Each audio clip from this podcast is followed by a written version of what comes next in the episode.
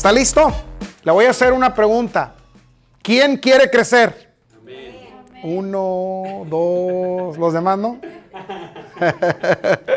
Muy bien, pues hoy vamos a empezar, vamos a hablar de la lección número 8. Ya llegamos a la número 8, hermanos. Uh, ya llegamos a la lección número 8. Hoy vamos a hablar lo que significa creer con el corazón. Parte 1. Lo que significa creer con el corazón. La referencia bíblica está en primera de Tesalonicenses, capítulo 5, versículo 23.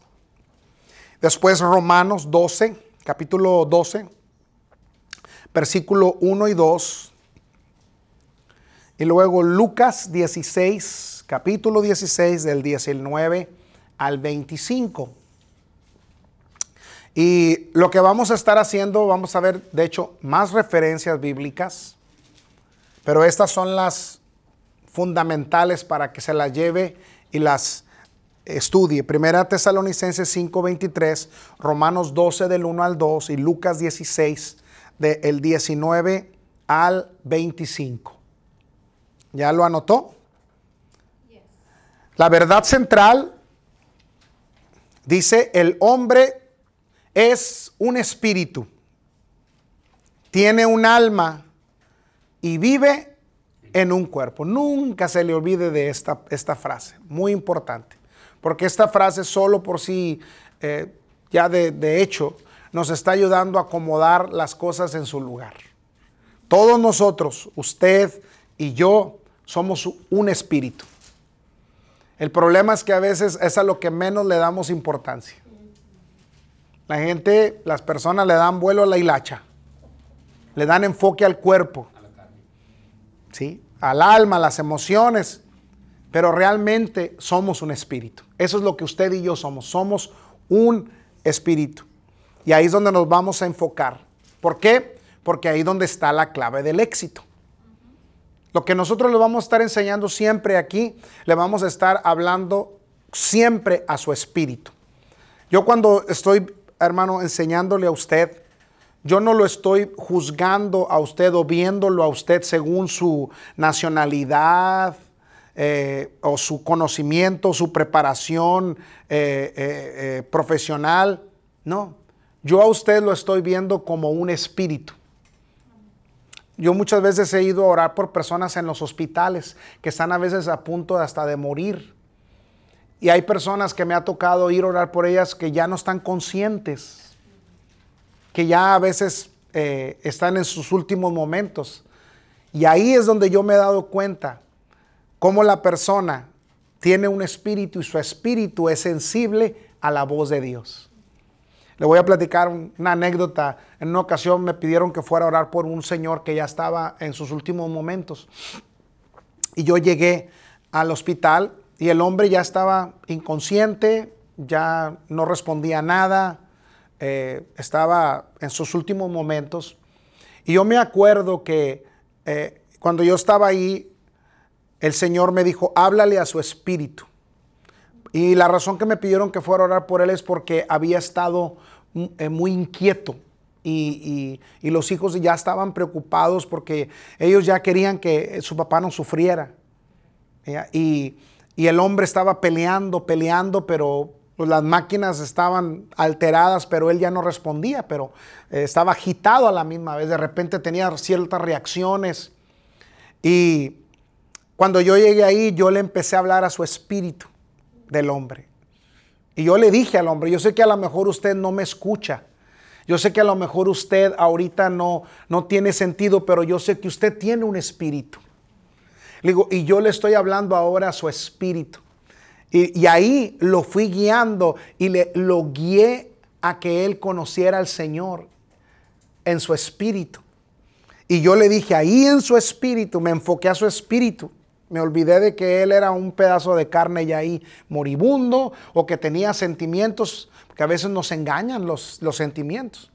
Ay, hermanos, usted no se imagina cuánta gente ha venido conmigo, pastor, cómo lo quiero, lo voy a, lo vamos a seguir hasta donde el Señor, y a la siguiente semana ya no regresan a la iglesia. Entonces nosotros no nos podemos dejar llevar por los sentimientos, por las emociones. Y ese hombre, yo empecé a hablarle a su espíritu y ahí le dije, entréguese a Cristo, dele su vida al Señor Jesús. Ahí usted dígale al Señor que usted lo acepta como su Señor y como su Salvador. de repente nada más empecé a ver como al hombre le corrían una lágrima aquí. Dije, Él me está escuchando. Su espíritu está percibiendo. Lo guié a los pies del Señor. Hermano, cuando yo terminé ahí, su familia estaba alrededor de él. Y yo ya les dije, miren, él ya está ahora en paz con el Señor. Le dije, a lo mejor ustedes no entiendan esto, pero él está en paz con el Señor.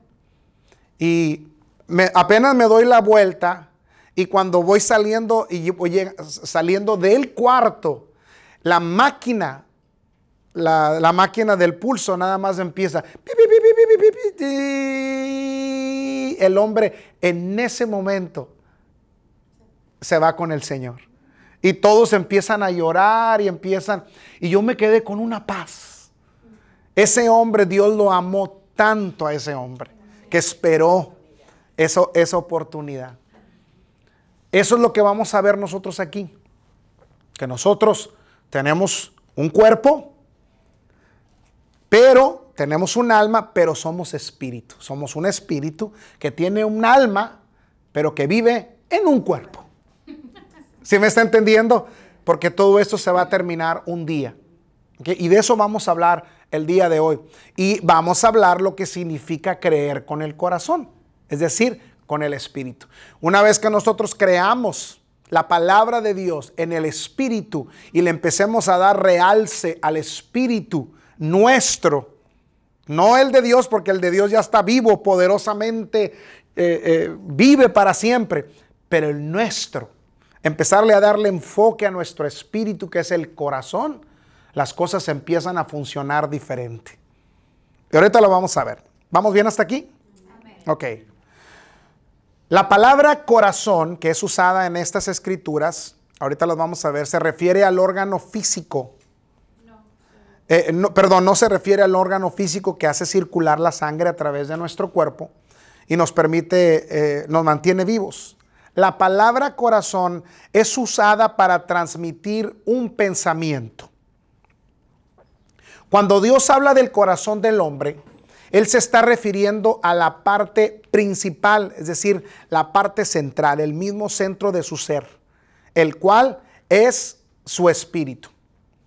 Cuando siempre que vea en la, palabra, en la Biblia la palabra corazón, se está refiriendo al espíritu del hombre. Aquí, eh, yo no sé si usted se acuerda, pero hace dos semanas pasadas le hablé sobre la fusión que hay del alma y del espíritu. Que aunque son dos cosas totalmente diferentes, están fusionadas entre sí, pero la palabra de Dios es la única que puede separar lo que es almático y lo que es espiritual. Cuando usted y yo leemos este libro, la palabra de Dios, empieza un orden en nuestro ser. Las emociones empiezan a acomodarse donde deben estar. Ya no cuestionamos tanto a Dios, por ejemplo. O ya no actuamos como niños. Ya no actuamos con inmadurez. Somos más prudentes, somos más centrados en nuestras decisiones. Porque la palabra de Dios empieza a acomodar lo que es espiritual y lo que es almático. Pero siguen estando fusionadas las mismas, las dos cosas. Entonces, el alma eh, tiene una parte importante en nosotros que es el conocimiento, la inteligencia, el, sentir, la emoción, pero realmente somos espíritu. No sé si me estoy explicando. Dios, cuando se refiere al espíritu o al corazón, nos está hablando a la parte central de nosotros. Por ejemplo, eh, eh, un árbol. La parte de en medio de un árbol es la parte central del árbol. Ahí es donde fluye todos los nutrientes que las hojas necesitan o la fruta, ¿cierto? Cuando nos referimos al centro de algo, al corazón de algo, estamos refiriéndonos al centro de eso. Por eso muchas veces ustedes van a ver que cuando hablamos, yo digo la palabra espíritu, nuestro espíritu, a veces me refiero aquí, porque ese es el centro de nuestro ser. No que me estoy refiriendo a algo físico, sino me estoy refiriendo que aquí, en este centro, que es todo nuestro ser, ahí es donde Dios opera. Eh, el Señor Jesús decía de, de su interior correrán, fluirán ríos de agua viva. ¿Cuál es el interior? Acá, nuestro hombre interior, la parte central de nosotros. Entonces, es muy importante eh, entender que el hombre es un espíritu. El hombre es un espíritu. Usted eh, eh, le pusieron un nombre a usted, a mí. Nos pusieron un nombre basado en, un padre biológico o una referencia, no sé, de familia. Porque bueno, tenemos que tener algo que nos identifique aquí en la tierra. Pero independientemente de eso, usted y yo somos un espíritu. Ese es, así de sencillo. Y Dios es espíritu. Por eso el Señor Jesús dijo, los que le adoran en espíritu y en verdad es necesario que le adoren. ¿Cómo puedo yo adorar a Dios en el espíritu? Ahí es, ahí es lo que vamos a aprender y cómo vamos y cómo vamos a entender lo que significa creer con el corazón. Pero la manera de creer con el corazón primero que nada tengo que entender que yo soy un espíritu, que lo demás realmente ya no es importante. Todos los días, mientras yo me siente a trabajar en esa mesa, mientras yo ande haciendo otras actividades, yo tengo que estar consciente de que Dios a mí me ha dado un espíritu para estar en constante comunión con Él. Eso es, e, eso es algo, esa es mi responsabilidad. Yo tengo que estar consciente que sí, voy a poner atención a mi cuerpo, tengo que cuidar mi cuerpo, tengo que cuidar mis emociones, tengo que ser cuidadoso con eh, mis relaciones que hago, mi conducta, mi carácter, porque mi carácter y mi cuerpo van a reforzar mis convicciones espirituales. Entonces, tengo que darme cuenta que le tengo que dar lugar a mi espíritu a que se comunique con el espíritu de Dios, porque Él es espíritu. A veces nosotros queremos que Dios nos entienda en el ámbito almático. Y Dios dice, es que yo no soy alma, yo soy espíritu. Si tú quieres comunicarte conmigo, habla mi lenguaje. Y la palabra de Dios es espíritu. Todo lo que Dios dijo en este libro es espíritu. No es almático, no tiene nada que ver con las emociones. Por eso es que nosotros, nuestro enfoque como hijos de Dios es que ya nacimos de nuevo. Ese nuevo nacimiento es el nacimiento del Espíritu. Y como nacimos de nuevo, en ese nuevo nacimiento podemos ahora desarrollar nuestra identidad espiritual y conocer a Dios sin límites. Pero ya no tiene nada que ver con Dios. Ahora tiene que ver conmigo. Yo ya me di cuenta que soy espíritu. Y en otras palabras, le voy a sacar jugo al, ser, al saber que soy espíritu. Voy a empezar a aplicar eso en mi vida, lo voy a creer. Voy a hacer todas las cosas que, que tenga que hacer en la parte espiritual para conocer más a Dios. ¿Estamos bien hasta aquí? Eso es lo que vamos a aprender hoy y la semana que viene. Vamos a ver 1 Tesalonicenses 5:23. Yo sé que aquí está escrito, pero búsquelo en su Biblia. Y le agradezco porque muchos de ustedes han sido muy obedientes cada semana en seguir trayendo su Biblia, su cuaderno de notas y eh, comprobar en la Biblia todo lo que le estamos enseñando. Realmente este PowerPoint, hermano, que yo hice es para que se quede grabado también en la, cámara, porque hay hermanos que están siguiendo nuestras enseñanzas y algunos de ellos pues no, no tienen tiempo para estar con una Biblia en mano, quizás van eh, manejando o están viéndolo en su celular y les ayuda como referencia. Si ya llegó, diga, ya llegué, pastor. Ya llegué, pastor. Ah, bueno, ya llegamos. Oiga, ahora llega bien rápido. Se ve que ya no traes Uber, tu hermano, ¿ah? dice, vamos a leer lo que dice 5.23 eh, de Primera Tesalonicenses. Y el mismo Dios de paz os santifique por completo. Y todo vuestro ser Fíjense todo, fíjense todo lo que usted es. Espíritu, alma y qué. ¿Por qué no dice cuerpo, alma y espíritu? No, la Biblia nos está dando un orden. Empieza con cuál? Espíritu. Todo vuestro ser, espíritu. Primer lugar. Segundo lugar, alma. Y tercer lugar, cuerpo. Ahí usted, usted dígame, ¿a qué le está dando más prioridad usted en su vida?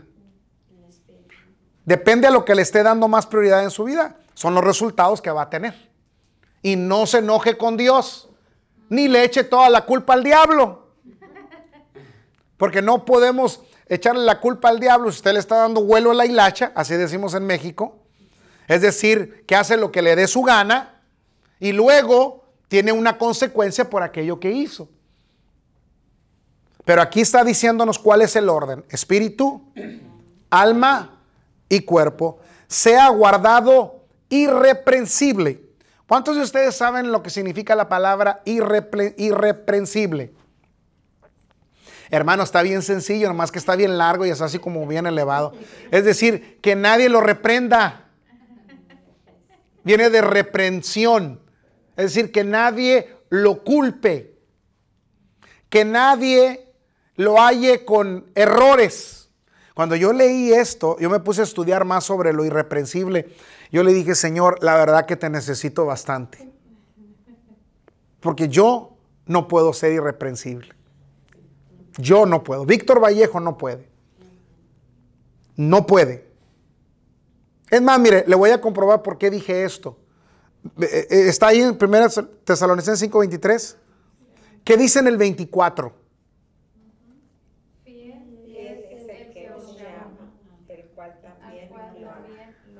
Ah, cuando yo estaba leyendo esto, le seguía el 24 y el Señor le dije, eh, ya que lo veía el 24, le dije, ay, gracias Señor.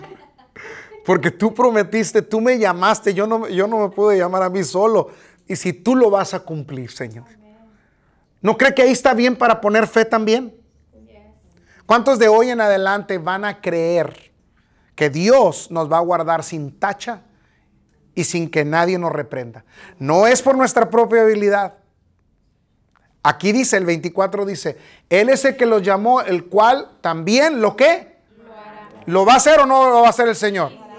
¿Le vamos a creer o no? Ahí es donde yo le digo que usted y yo podemos usar la fe. Si dice que Él lo va a hacer, ¿qué voy a creer? Que Él lo va a hacer.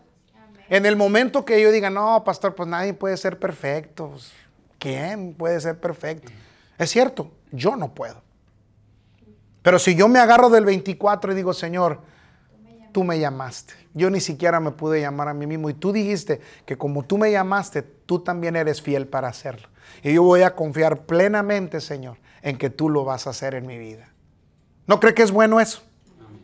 Ve en, en qué cosas debemos depositar nuestra fe. Por eso yo amo tanto, hermano, la palabra. Porque yo muchas cosas que leo en la Biblia me doy cuenta que por mi propia fuerza y mi habilidad yo nunca voy a poder hacerlo. Por eso tengo que depender tanto de este libro. Estar confiando plenamente en él. Y por eso me enfoco tanto en las cosas del Espíritu. Porque yo sé que en lo natural, con, mi fuerza o, por mi deseo, yo no voy a poder hacerlo. Yo tengo deseos como todos ustedes. Usted tiene deseos como yo. Oiga, imagínese, a veces no traemos ni en qué movernos y de repente sale un comercial ahí con un carro del año. Y luego le dicen, llama, estás aprobado. Ay, ¿a poco no, no, en algún momento de nuestra vida no pasamos y, y, a veces no tenemos ni en qué movernos? Nada personal, hermano. ¿eh? Yo creo que vas a tener ya lo tuyo, pero no te endeudes, no te endeudes. Si Dios te lo va a dar, que te lo dé sin deuda. ¿Sí? Y vamos a creer contigo. Al ahorro le sigue la obediencia y la fidelidad y Dios es galardonador de los que le buscan. Entonces, pero todos pasamos por eso. Y yo tengo que darme cuenta que yo, Víctor Vallejo, no puedo. Pero cuando yo me encuentro escrituras como esta, las hago mías. Y digo, Señor, tú dijiste que fiel es el que nos había llamado y el cual también lo hará. Señor, tú lo haces. Yo no, pero tú sí lo haces. No sé lo que vayas a tener que hacer, Señor, pero tú lo haces. Me vas a guardar irreprensible, sin tacha, sin, eh, sin falta alguna en mi cuerpo, en mi alma y en mi espíritu. ¿Cuántos van a creer esto? Es más, ¿sabe que Ya terminamos la clase. ¿A poco no está bueno esto? ¿Qué te enseñaron ahí en esa clase? Que Dios me va a guardar porque Él es fiel y me va a guardar mi espíritu, me va a guardar mi alma y me va a guardar mi cuerpo. Él, yo no. Él me va a dar la habilidad y la fuerza para hacerlo. Yo no puedo, pero Él me va a ir guiando. Voy a depender totalmente de Él. Voy a estar escuchándolo. Voy a ser sensible a lo que Él me diga y Él me va a ayudar. No quiere decir que se va a ir a la casa ahorita, se va a rascar la panza y no, no, no voy a hacer nada. No, porque Dios dijo que me iba a guardar. No, no es así. Usted lo cree y usted camina en ello y está atento, Señor. ¿Qué quieres hacer que para que guarde mi alma? Como por ejemplo, le voy a dar una noticia. ¿A quién le gustan las buenas noticias? Empezando la próxima semana, vamos a hacer algo diferente.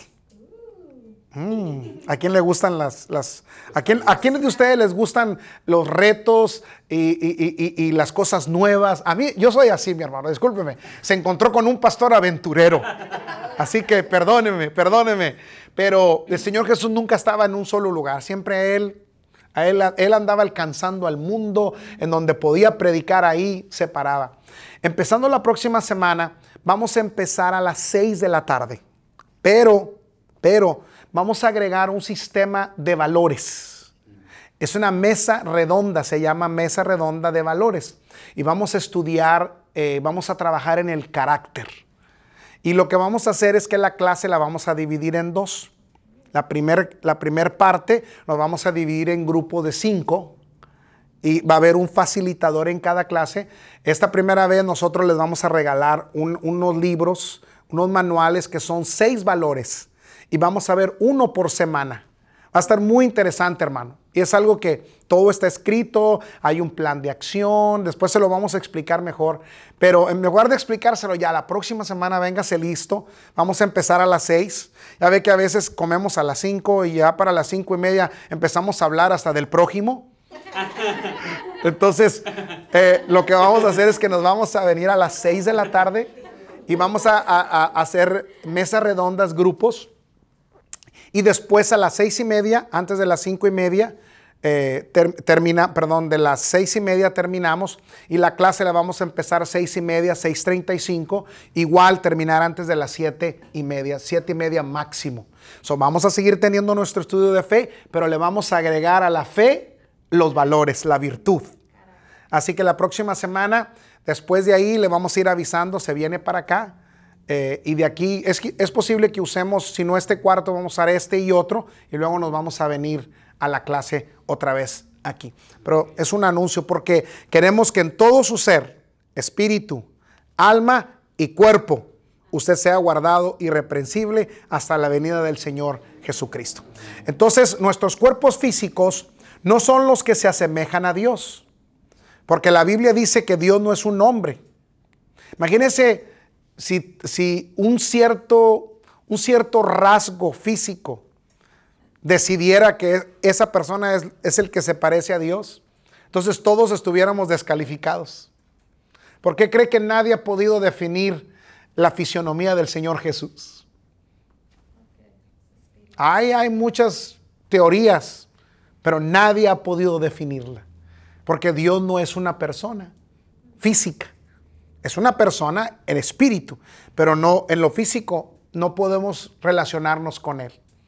Él nos hizo a su imagen y semejanza en el espíritu. Bueno, vamos a ver. Porque la Biblia dice que Dios no es un hombre. Recuerde que hay un hombre interior y un hombre exterior.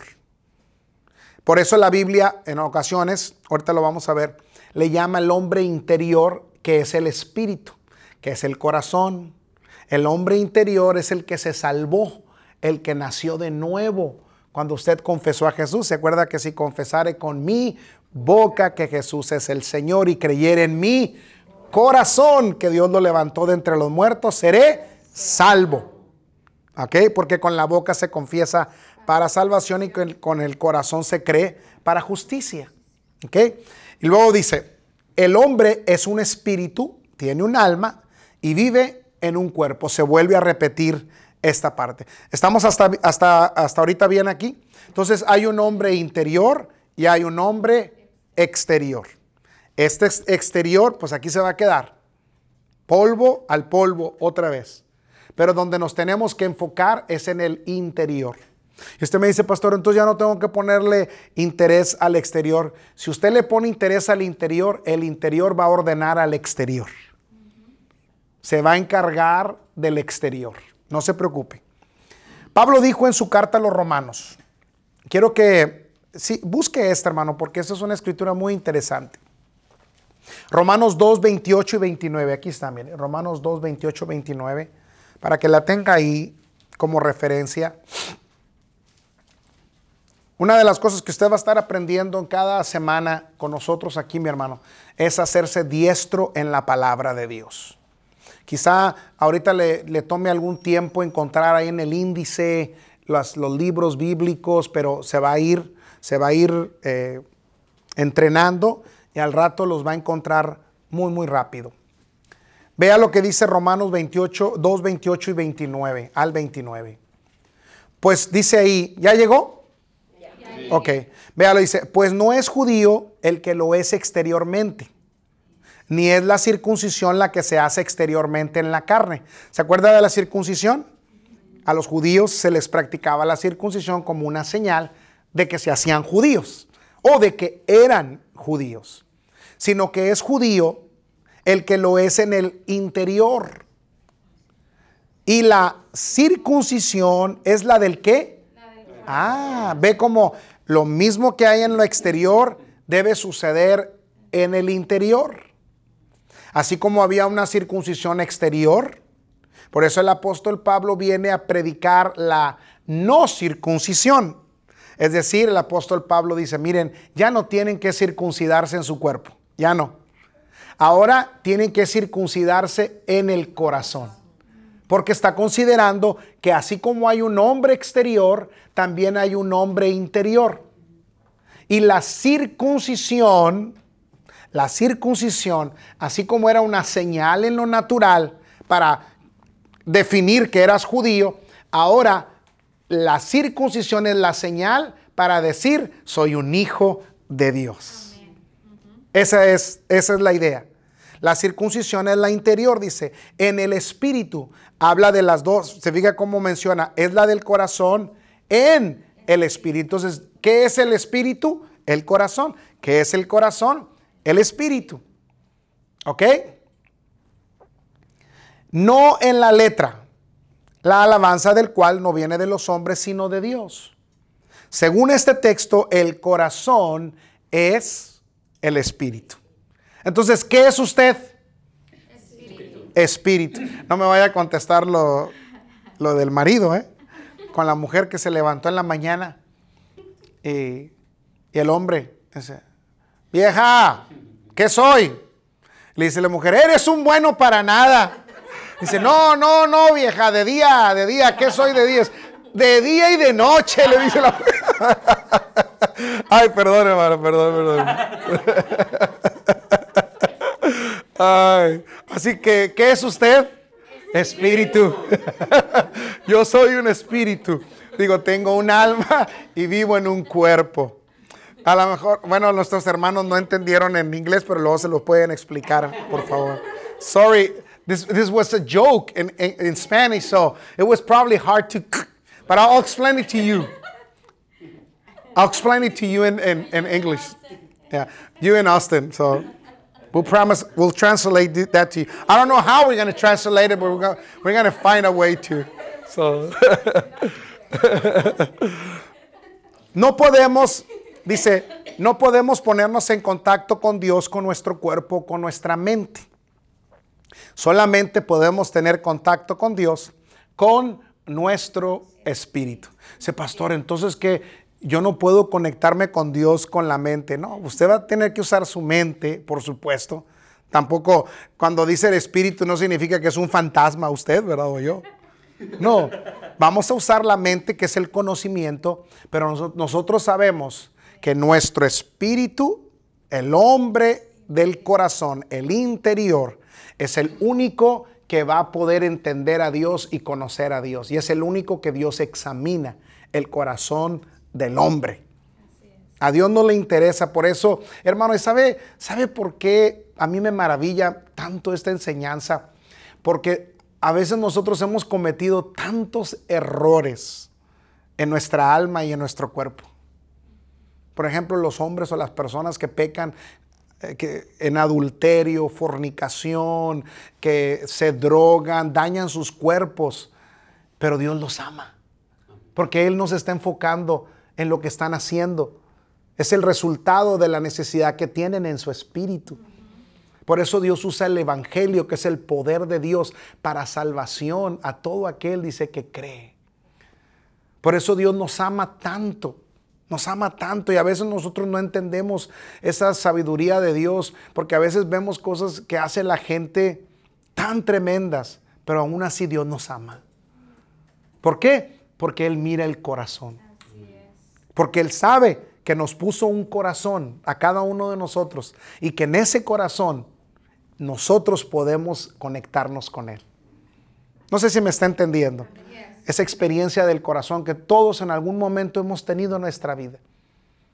Que nos hemos dado cuenta que decimos, Dios es bueno. Dios es mi Señor. Él es, o sea, es una, es una, eh, eh, es una, mire, le voy a decir por qué es tan importante caminar en el Espíritu. Es una certeza que nadie nos la da saber que todos los días, yo le dije la semana pasada y se lo vuelvo a recordar, que todos los días, saber que yo me voy a dormir y voy a cerrar mis ojos y saber que quizá sea la última noche que yo esté ahí dormido y que ya no vuelva a abrir mis ojos, pero tener la certeza y la seguridad de que si no despierto, voy a despertar en la eternidad con Él. Eso nadie se lo da más que el Evangelio. Vamos a tener que adelantarle porque ya van a ser las siete y media. El hombre interior. Pablo también dijo, por tanto, no desmayamos. Antes, aunque este nuestro hombre exterior se va desgastando, el interior no obstante se renueva ¿qué? De día. ¿Se acuerda del hombre interior? El exterior se va desgastando, pero el de adentro se va renovando de día. Yo le voy a preguntar a usted, ¿cómo se renueva ese hombre de adentro de día a día? ¿Alguien me puede decir? Ah, viendo las noticias. ¿Las novelas? ¿Cómo se renueva ese hombre día a día? ¿Alguien me puede decir? Con la palabra. Eso es, mi hermana, con la palabra. Nuestro hombre interior se renueva día a día con la palabra. Observe, hermano, observe por favor bien, pónganle atención a esta palabra, renuevo. Renuevo. ¿Qué significa renuevo? Se va, dice, se va desgastando el interior, no obstante, se re Se hace nuevo de día. No está hablando de solamente de un crecimiento, está hablando de algo nuevo, nuevo, nuevo, nuevo, una nueva revelación una nueva palabra, una nueva eh, experiencia, nuevo, nuevo, nuevo. La palabra siempre nos va a traer algo nuevo, nuevo. ¿Cuántos están aprendiendo algo nuevo hoy? Ah, su hombre interior se está qué? Renovando con qué? Ah, usted lo dijo, no yo. Por eso es importante leerla todos los días. Usted decidirá si va a querer renovarse todos los días. Esa es, esa es una decisión personal. Pablo señaló que hay un hombre exterior y un hombre interior. El hombre exterior es el cuerpo, el hombre interior es el espíritu. Y el espíritu tiene un alma. En 1 Corintios 9:27 Pablo dijo, sino que golpeo mi cuerpo y lo pongo en servidumbre. Fíjese, no sea que habiendo sido heraldo para otros, yo mismo venga a ser eliminado. Si el cuerpo fuera el hombre real, Pablo hubiera dicho, yo me golpeo y me pongo en servidumbre. Él se refiere a su cuerpo como lo, dice, lo pongo en servidumbre. Yo es el hombre de adentro, el hombre interior que ha renacido. Por eso decía él, este cuerpo yo lo pongo en servidumbre. Ah, lo, ponemos, el hombre al que miramos no es el hombre verdadero, es solamente la casa donde vivimos. Romanos 12, de 1 y 2 dice, así que hermanos, os ruego por las misericordias de Dios, que presentéis vuestros cuerpos en sacrificio vivo. Ah, los cuerpos. Santo, agradable a Dios, que es vuestro culto racional, alma y cuerpo. No os conforméis a este siglo, sino transformaos por medio de la renovación de vuestro entendimiento, para que comprobéis cuál sea la buena voluntad de Dios, agradable y perfecta. Yo quiero que vean, esta palabra es clave en todo esto, esta. Que presentéis, que presentéis vuestros... Dios los va a presentar a usted. Dios o usted. ¿Cómo Dios? Dios no puede presentarle. Esta es responsabilidad mía. ¿Ve? Eso es lo que yo debo hacer. Ahí es donde muchas veces cerramos. Estamos esperando que Dios haga algo por nosotros. Y se dijo, no, yo no voy a hacer algo que te toca a ti hacer. ¿Cómo quieres que yo te bendiga? ¿Cómo quieres que yo te abra puertas y ignoras las escrituras? ¿No vas los miércoles? ¿No haces la tarea? Ay, perdón. I'm sorry, se me salió, hermano. Se me salió. ¿Cómo quieres? Tú tienes que hacer tu parte, ¿no es cierto? Pablo dijo que tenemos que hacer algo con nuestros cuerpos físicos. Tenemos que presentarlos a Dios en sacrificio vivo. Tenemos que renovar nuestras mentes con qué? Con la palabra. Observa que esto es algo que nosotros hacemos, no Dios. Dios da vida eterna. Pero es de nosotros recibirla. Cuando usted se entregó a Cristo, ¿quién hizo la decisión? Usted. El momento que usted confesó y usted dijo, ¿la recibió o no? La vida eterna ahí estaba para usted todo el tiempo. Pero no la recibimos hasta que no hicimos nuestra parte. Hermano, esta parte es poderosísima, ya el tiempo está muy avanzado. ¿Qué les parece si la recordamos para la próxima semana? Empezamos, de hecho, con esta enseñanza, porque esta escritura explica exactamente las tres áreas del espíritu, del alma y del cuerpo. Vamos a levantar nuestras manos ahí. Señor, gracias por esta palabra. Gracias porque nos estás enseñando en qué debemos enfocarnos y cómo enfocarnos. Hoy tenemos un nuevo sentido, aún mejor y mayor para leer tu palabra. Gracias porque ahora entendemos, Señor, que no te habíamos entendido ni comprendido porque no hemos puesto en práctica el creer en el corazón y practicar la fe del corazón. Perdónanos por ello, Señor. Pero hoy tomamos la decisión de darle prioridad al Espíritu. Caminar en el Espíritu. Vivir en el Espíritu. Tu palabra es Espíritu. Y tú nos vas a ir guiando, Señor. Nos irás enseñando, nos darás dirección precisa. ¿Qué hacer? ¿Cómo hacerlo? Ayúdanos, hermoso Espíritu Santo. Nosotros no sabemos cómo hacerlo, pero te pedimos, y tú dijiste que si te pedíamos cualquier cosa conforme a tu palabra tú no la darías. Y conforme a tu voluntad tú no lo, no lo darías. Y así lo creemos y así lo recibimos.